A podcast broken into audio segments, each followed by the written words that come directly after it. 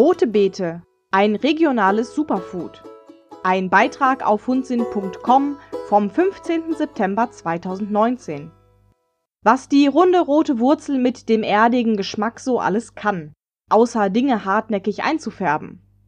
Seit meiner Kindheit kannte ich rote Beete nur als etwas, das man vorgekocht in Plastikfolie kauft, in Scheiben schneidet und mit Essig, Öl und Zwiebeln als Salat serviert, was ehrlich gesagt nie so ganz mein Fall war. Dass die leckeren roten Kugeln eigentlich Wurzelgemüse wie Karotten sind und dass man sie sogar auch roh erwerben kann, um sie selber zu kochen oder roh zu verzehren, erfuhr ich erst viele Jahre später. Als ich sie das erste Mal frisch zubereitete, machte mir das nicht sonderlich viel Spaß. Es hieß, man solle die ganzen Knollen circa eine halbe Stunde bis Stunde lang in Wasser kochen, abkühlen lassen und anschließend schälen. Und die Haut vorher bloß nicht verletzen, weil sie dann ausbluten würden. Was für ein unfassbarer Zeit- und Energieaufwand, nur um anschließend ein paar glibberige rote Knollen zu haben, die längst nicht so geschmacksintensiv waren wie das, was man sonst in Plastikfolie bekommt.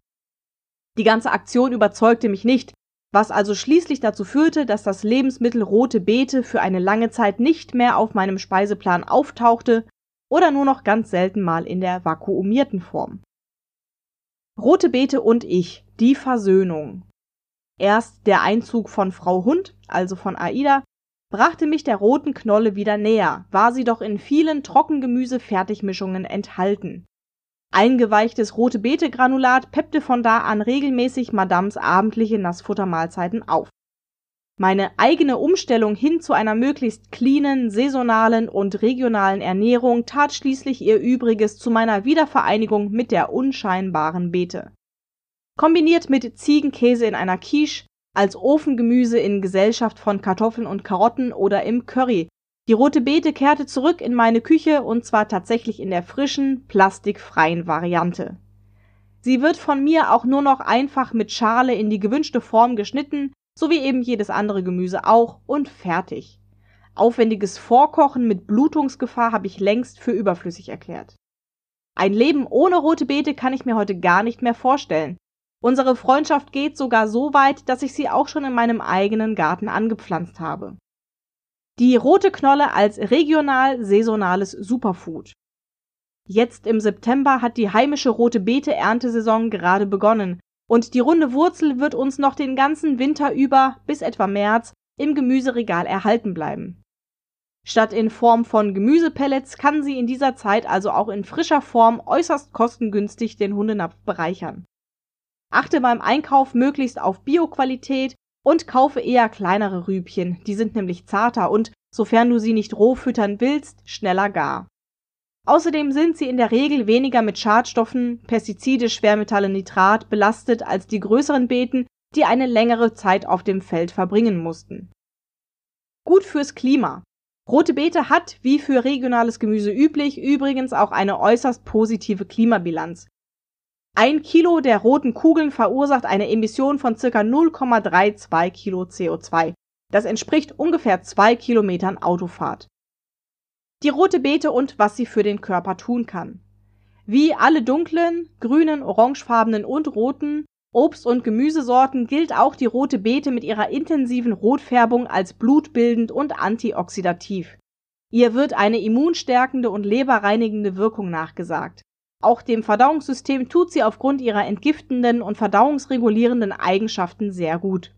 Für diese ist neben der roten Farbe das in der roten Beete enthaltene Betanin verantwortlich, ein sekundärer Pflanzenstoff, der auf Leber und Galle anregend wirkt und ganz nebenbei auch noch eine leicht stimmungsaufhellende Eigenschaft hat Förderung der Serotoninausschüttung. Die in der Knolle enthaltene Folsäure schützt außerdem die Zellen und hilft bei der Bildung neuer Blutzellen Vitamine und Mineralstoffe.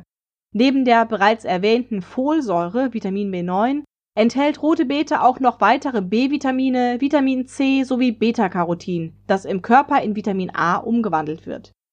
Sie verfügt über einen für pflanzliche Lebensmittel vergleichsweise hohen Gehalt an Eisen und liefert außerdem unter anderem auch noch die wichtigen Mineralstoffe und Spurenelemente Magnesium, Kalium, Natrium, Zink, Mangan und Selen Fütterung von roter Beete bitte nur mit Bedacht. Trotz ihrer vielen positiven Effekte sollte die rote Beete aufgrund ihres hohen Gehaltes an Oxalat nur in kleineren Mengen verfüttert werden. Das gilt insbesondere bei Hunden, die zur Bildung von Nierensteinen neigen. Oft wird auch empfohlen, rote Beete zusammen mit einer Calciumquelle, zum Beispiel Eierschale oder ein Milchprodukt wie Hüttenkäse, zu füttern. Denn das Calcium bindet sich im Darm an das Oxalat und macht dieses dadurch unschädlich. Es wird dann nicht bzw. nur in verringerter Menge vom Körper aufgenommen und als Calciumoxalat über den Darm direkt wieder ausgeschieden. Möglichkeiten, wie du die rote Beete deinem Hund füttern kannst.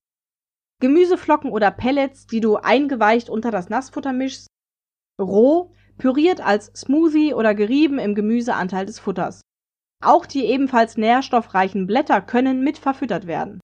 Meine Wutzis knabbern die rote Beete übrigens gerne auch mal wie Karotten einfach pur als kleinen Snack zwischendurch. Gegart. Gedünstet oder dampfgegart, auch in Kombination mit anderem Wurzelgemüse, als Ofengemüse in Stücken oder nach dem Garen püriert. Doch Vorsicht, durch zu langes Kochen geht die wertvolle Folsäure verloren. Fermentiert als nährstoffreiches Probiotikum im Gemüseanteil des Futters. In pürierter oder pulverisierter Form als Bestandteil von selbstgebackenen Keksen. Ein nicht unwichtiges Detail zum Schluss. Wenn du deinem Hund rote Beete fütterst, wird sich sehr wahrscheinlich sein Kot dunkel, also rot bis schwarz, verfärben. Und auch der Urin bekommt nach dem Verzehr durch das Betanin eine leichte Rotfärbung. Dies ist natürlich kein Anlass zur Sorge, aber gut zu wissen. Wie oft habe ich doch selbst auch schon einen Schreck bekommen, wenn Paco das Bein hob und ein rötlicher Strahl auf dem Gebüsch landete. Kurz darüber nachgedacht, was es bei uns zuletzt zu essen gab, hat sich dieser Schreck aber meist schnell wieder gelegt.